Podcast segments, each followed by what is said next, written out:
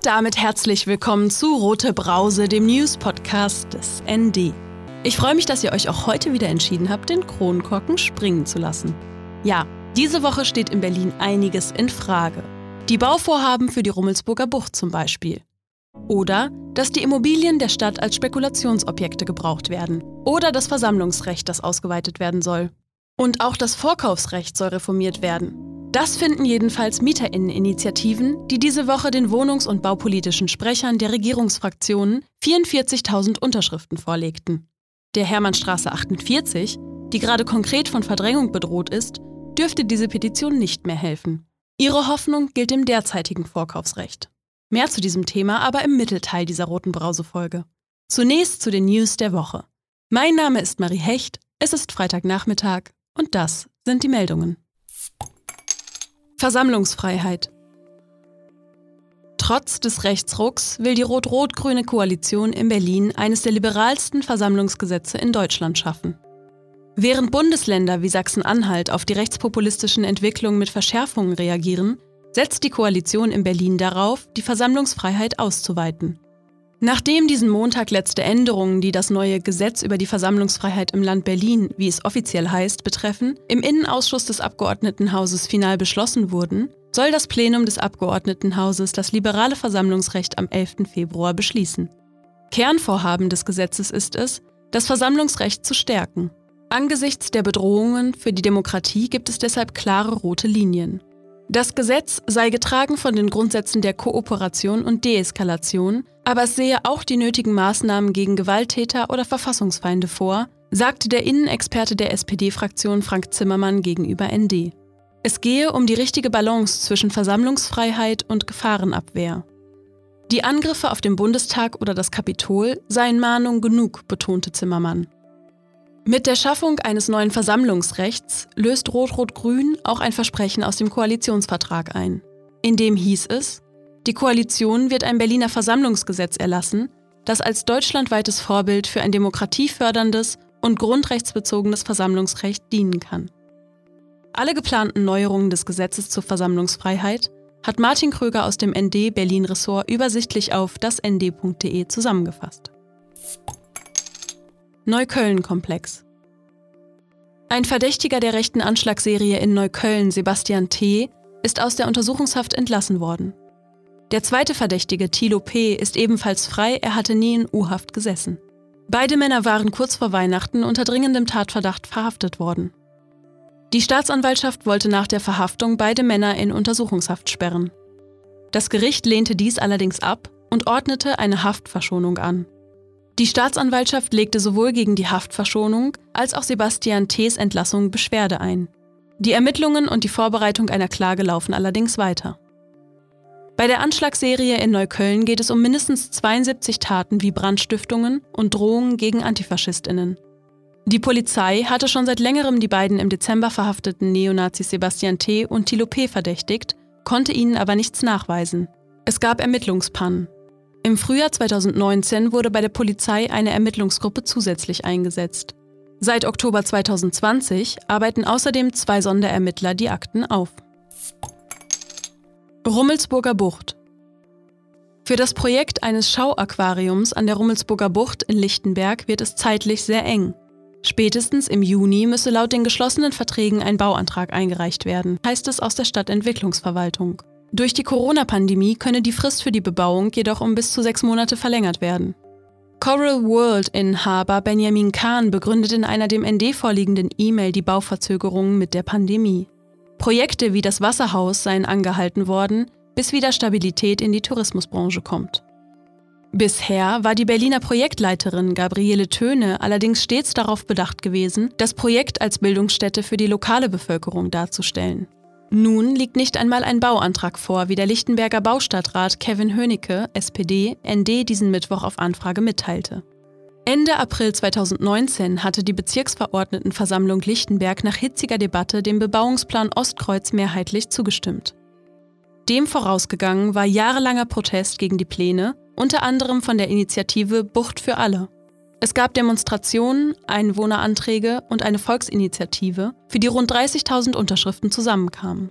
Verwaltungsrechtler Carsten Sommer strengte weiterhin ein Normenkontrollverfahren zum Bebauungsplan Ostkreuz an. Den Auftrag erteilt hatten die verbandsklageberechtigten Naturfreunde Berlin. Diese beklagen die öffentliche Grünanlage als Schwindel, da sie eingezäunt und dadurch nur bedingt zugänglich sein wird. Außerdem sei eine Klimaverträglichkeitsprüfung unzureichend durchgeführt worden.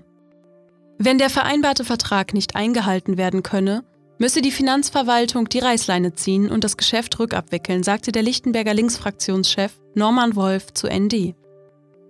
Angesichts der neuen Situation bräuchte es eine gesamtstädtische öffentliche Debatte über die Entwicklung der Fläche. Sollte Coral World doch mit dem Bau beginnen, muss das dortige Obdachlosencamp weichen. Außerdem sind die MieterInnen der Hauptstraße Nummer 1 G bis I betroffen. Ihnen wurde im November 2020 vom Eigentümer Giora Padovic gekündigt. Die Häuser sollen für neue Luxuswohnungen abgerissen werden. Für die Finanzierung der Klage gegen das Bauvorhaben an der Rummelsburger Bucht sammelt die Initiative Bucht für alle Spenden auf der Plattform betterplace.me. Enteignungsentscheid. Die Initiative Deutsche Wohnen und Co. enteignen hat am Montag die Durchführung der zweiten Stufe des Volksbegehrens beantragt. Die entsprechenden Unterlagen seien der zuständigen Berliner Innenverwaltung persönlich zugestellt, wie die Initiative diesen Montag mitteilte. Die Landeswahlleitung hat nun einen Monat Zeit, die Unterschriftenbögen und Listen zu entwerfen. Spätestens am 26. Februar will die Initiative dann mit der Sammlung der über 170.000 nötigen gültigen Unterstützerinnen-Unterschriften beginnen. Dafür hat sie dann vier Monate Zeit. Wenn ausreichend gültige Unterschriften zusammenkommen, steht voraussichtlich Ende September parallel zur Bundestags- und Abgeordnetenhauswahl der eigentliche Volksentscheid an. Die Berlinerinnen hätten die einmalige Gelegenheit zu wählen. Wohnraum als Gemeingut mit leistbaren Mieten oder Preisspirale ohne Ende mit Wohnen als Spekulationsobjekt, verlautete eine Sprecherin von Deutsche Wohnen und Co. enteignen. Gedenktafel. Unbekannte haben in Buko die Gedenktafel für den 2012 getöteten Burak Bektasch mit weißer Farbe übergossen und beschädigt. Eine Mitarbeiterin des Projekts Opferberatung und Bildung gegen Rechtsextremismus und Rassismus informierte die Polizei über die Sachbeschädigung. In unmittelbarer Nähe der Gedenktafel an der Ecke Möwenweg-Laubsängerweg hätten Einsatzkräfte einen Farbeimer mit Restfarbe sowie Einweghandschuhe als Beweismittel sichergestellt. Der polizeiliche Staatsschutz führt die Ermittlungen. Der damals 22-jährige Burak Bektasch wurde in der Nacht zum 5. April 2012 auf der Straße in Neukölln von einem Unbekannten erschossen. Seine Familie, ihr Anwalt und eine Bürgerinneninitiative werfen der Polizei seit langem vor, zu wenig in Richtung Rechtsextremismus ermittelt zu haben. Schlupflöcher. Corona-Leugnerinnen umgehen die aktuellen Pandemiebeschränkungen mit kleineren Aktionen wie Spaziergängen in Altköpenick oder Ausweichanmeldungen wie Parteigründungen, Gottesdiensten oder Lauftreffs, wie Berlins Polizeipräsidentin Barbara Slowik diese Woche bestätigte. Während im vergangenen Jahr noch Zehntausende VerschwörungsideologInnen gemeinsam mit rechten EsoterikerInnen und Neonazis auf Berlins Straßen aufmarschierten, um gegen die Maßnahmen zur Eindämmung der Pandemie zu protestieren, hat sich damit ihre Strategie im zweiten Lockdown geändert. Schwerpunkt der LeugnerInnen-Szene ist neuerdings Prenzlauer Berg. Diese Woche soll es in der Bar Scotch und Sofa an der Kollwitzstraße zu einem Parteigründungstreffen der Corona-LeugnerInnen gekommen sein. Mit dem Vorwand der Parteiversammlung hätten die Corona-LeugnerInnen ein juristisches Schlupfloch gefunden, mit dem sie den Lockdown umgehen und weiterhin Veranstaltungen abhalten könnten, sagte Martin Stein von der Northeast Antifa Berlin diese Woche zu ND. Er befürchte, dass die Parteigründung bundesweit Schule machen könnte und sich die Bar in Prenzlauer Berg als Corona-Treffpunkt etabliert. Nach ND-Informationen hat allerdings der Besitzer von Scotch und Sofa dem Betreiber nach den Vorfällen zum Ende des Monats gekündigt. Ihr hört die rote Brause und das waren die Wochenmeldungen aus linker Perspektive. Diesen Donnerstag überreichten VertreterInnen der MieterInnen-Initiativen 23 Häuser sagen Nein, der Nachbarschaftsinitiative Bisim Kiez Unser Kiez und des Berliner Mieterverein e.V. über 44.000 Unterschriften für ein erweitertes, preislimitiertes Vorkaufsrecht an die wohnungs- und baupolitischen Sprecher der Regierungsfraktionen. Ziel der Initiativen ist es, das lokale Vorkaufsrecht zu reformieren sodass Kommunen durch den Vorkauf mehr bezahlbaren Wohnraum sichern können, ohne selbst die Preissteigerungsspirale anzuheizen. Das Vorkaufsrecht soll Kommunen die Möglichkeit geben, gegen steigende Mieten und soziale Verdrängung vorzugehen. Doch das aktuelle Vorkaufsrecht weist große Hürden auf. Das erfährt gerade auch die Hausgemeinschaft der Hermannstraße 48. Anfang Januar erfuhren sie von dem Verkauf ihres Hauses, zu dem auch der Projektraum H48 gehört, der ebenso wie die MieterInnen der Wohn- und Gewerberäume nun von Verdrängung bedroht ist. Trotz seiner Mangel scheint das Vorkaufsrecht die einzige Hoffnung für das Haus. Bewohnerin Hanna berichtete mir von der aktuellen Situation der Hausgemeinschaft. Meine Befürchtung ist, dass jemand, der mit diesem Haus möglichst viel Gewinn machen wird, halt diese WGs alle kündigen wird und hoffen wird, dass sie halt auch tatsächlich dann gehen. Es gibt Sanierungen, die alle Spielräume ausreizen, die es halt so gibt. Und die sind ja leider auch schon groß genug, als dass das durchaus dazu führen kann, dass einige Leute sich die Wohnungen nicht mehr leisten können, in denen sie gerade wohnen. Und also wenn man jetzt hier irgendwie eine Umnutzung machen würde und weiß ich nicht, Coworking Space vermietet, dann kann man halt wahrscheinlich so das Vierfache von dem nehmen, was wir momentan pro Quadratmeter bezahlen. Und es gibt wenig Anlass zu hoffen, dass das ein profitorientierter Investor nicht tun wird. Sagt Hannah. Ihren echten Namen möchte sie nicht nennen. Wir sitzen auf Abstand im Hinterhof der Hermannstraße 48.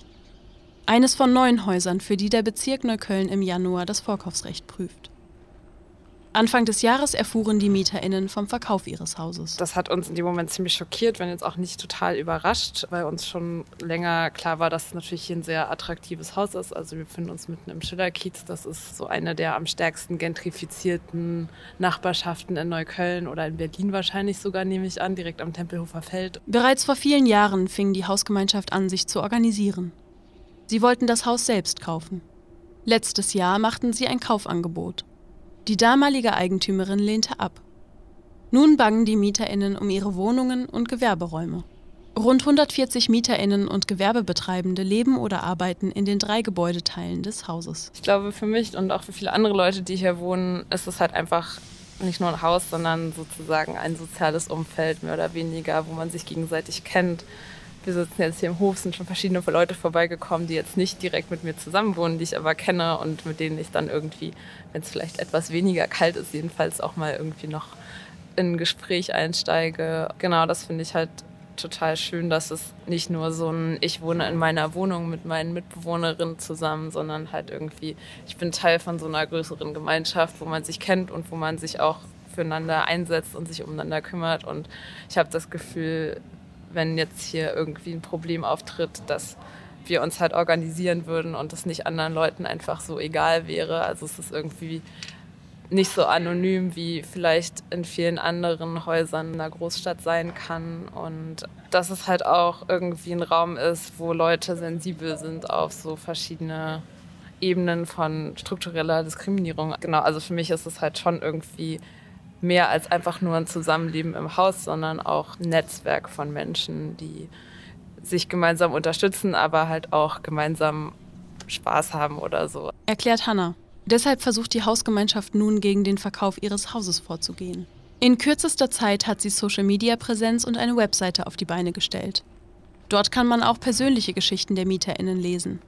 Viele Leute, für die ist es halt hier ihr Zuhause so, die sind hier seit langem angebunden. Die kennen irgendwie Leute, wenn sie hier rausgehen oder in die Geschäfte in der Umgebung gehen. Und für die wäre es natürlich sehr traurig, wenn wir von hier weg verdrängt würden. Eine Erfahrung, die in Berlin viele MieterInnen machen.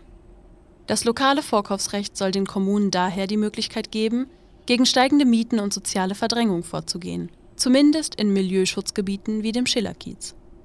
Hanna und ihre Hausgemeinschaft machen aber gerade die Erfahrung, dass die Anwendung des Vorkaufsrechts durch den Bezirk nicht so einfach ist. Da geht es halt im Prinzip um zwei Punkte, die halt so problematisch sind mit dem momentanen Vorkaufsrecht. Das eine ist diese Zeitknappheit, also zwei Monate sind halt eine extrem knappe Zeit, um zum Beispiel jetzt alternative Käufer für so ein Haus zu finden.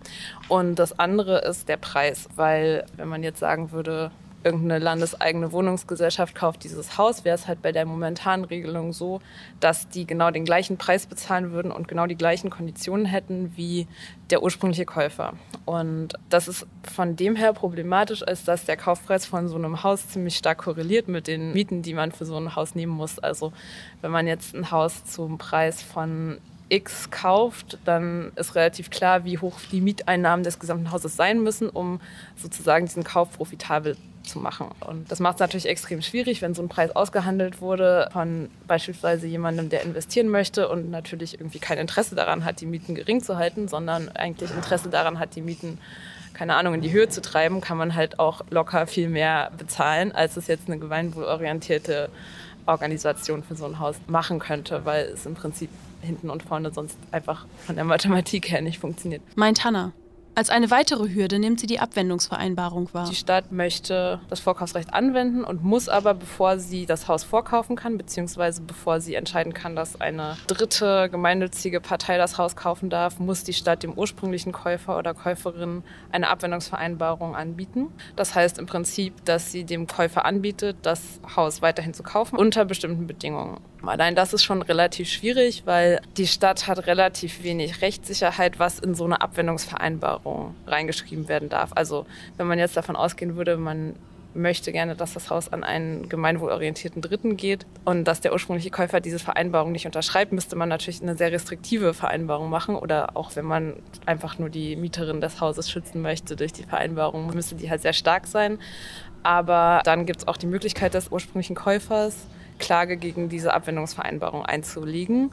Und wenn dann der ursprüngliche Käufer diese Klage einlegen würde und gewinnen würde, dann wäre die gesamte Abwendungsvereinbarung wiederum ungültig. Also im Prinzip ist es halt so eine Art Gratwanderung dazwischen. Einerseits dem Schutz und andererseits halt dem Risiko, dass es dann im Endeffekt angefochten wird. Knapp einen Monat hat der Bezirk Neukölln noch Zeit, bis die Frist zur Prüfung des Vorkaufsrechts für die Hermannstraße 48 ausläuft. Die MieterInnen hoffen weiterhin auf die vorerst letzte Chance, den Wohn- und Gewerbekomplex in gemeinwohlorientierte Vermietung zu überführen. Die Entwicklungen im Kiez sehen die NeuköllnerInnen kritisch. So viele dieser Orte oder Räume, die für mich diesen Kiez lebenswert machen, sind halt auch bedroht oder tatsächlich sogar schon geräumt worden. Bedroht ist auch der Projektraum H48, der Teil des Hauses ist. Ein Ort, an dem sich zu Nicht-Pandemie-Zeiten rund 15 politische Gruppen treffen und organisieren. In dem Pläne abgehalten werden, Vorträge und Filmvorführungen stattfinden. Alles unkommerziell und auf Spendenbasis. Ich glaube, dass die Gruppen, die sich da treffen, halt einen großen Beitrag dazu leisten, dass diese Stadt lebenswert bleibt für sehr vielfältige und unterschiedliche Leute. Ich glaube, antifaschistische Arbeit ist halt total wichtig. Antigentrifizierungsarbeit ist total wichtig, weil wir sonst hier alle gar nicht mehr wohnen werden. Und genau, also ich glaube, für mich ist es halt einfach essentiell, dass solche politische Arbeit möglich ist und stattfinden kann und dass eine Stadt eben nicht nur Profitinteressen unterliegt, sondern eben auch den Bedürfnissen von allen Leuten gerecht werden kann. Meint Hannah, die zwar versucht, positiv und hoffnungsvoll zu bleiben, sich aber gleichzeitig als Teil der Hausgemeinschaft der Hermannstraße 48 mit Blick auf die Erfahrungen anderer Hausgemeinschaften und linker Räume im Kiez schon emotional auf den Worst Case vorbereitet. Unterstützen könnt ihr die Initiative der Hausgemeinschaft Hermannstraße 48 auf Twitter und Instagram, wo sie unter H48 bleibt zu finden ist. Mehr Infos bekommt ihr auch unter www.h48bleib.org. Mehr Infos zum Vorkaufsrecht und dem Bestreben seiner Erneuerung findet ihr auf den Seiten und Social Media der Initiativen Bisim Kiez und 23 Häuser sagen Nein. Und natürlich unter dasnd.de. Und jetzt zum Kommentar der Woche. Der kommt direkt aus der Redaktion des ND. Diese Woche befürwortet Andreas Fritsche das weitgehende Versammlungsrecht.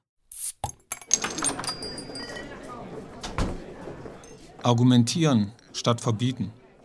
Der eine oder andere mag es falsch finden, gerade jetzt das Berliner Versammlungsgesetz zu liberalisieren.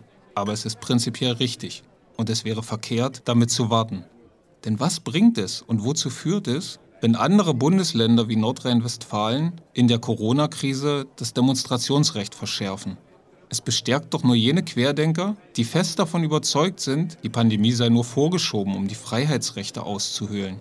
Hilft die Verschärfung des Demonstrationsrechts überhaupt bei der Bekämpfung der Pandemie? Ich glaube nicht. Ein Beispiel. Ich konnte neulich eine Kundgebung von rund 150 Querdenkern am Brandenburger Tor beobachten. Die Mehrzahl der Teilnehmer beachtete unter den Augen der Polizei die Auflagen, trug Maske und hielt Abstand. Einige taten das freilich nicht und begrüßten sich mit Küsschen. Doch diese Menschen werden auch abseits von Kundgebungen die Regeln missachten denn sie halten das Coronavirus für ungefährlich oder zumindest weit weniger gefährlich, als es tatsächlich ist. Dazu kommt, es verletzen deutlich mehr Berliner aus gedankenloser Fahrlässigkeit die Abstandsregeln als aus Verbohrtheit. Der Staat kann unmöglich immer und überall die Kontaktbeschränkungen durchsetzen. Davon abgesehen möchte ich nicht in einem Land leben, in dem der Staat die Ressourcen dazu hätte und seine Bürger tatsächlich allumfassend überwacht.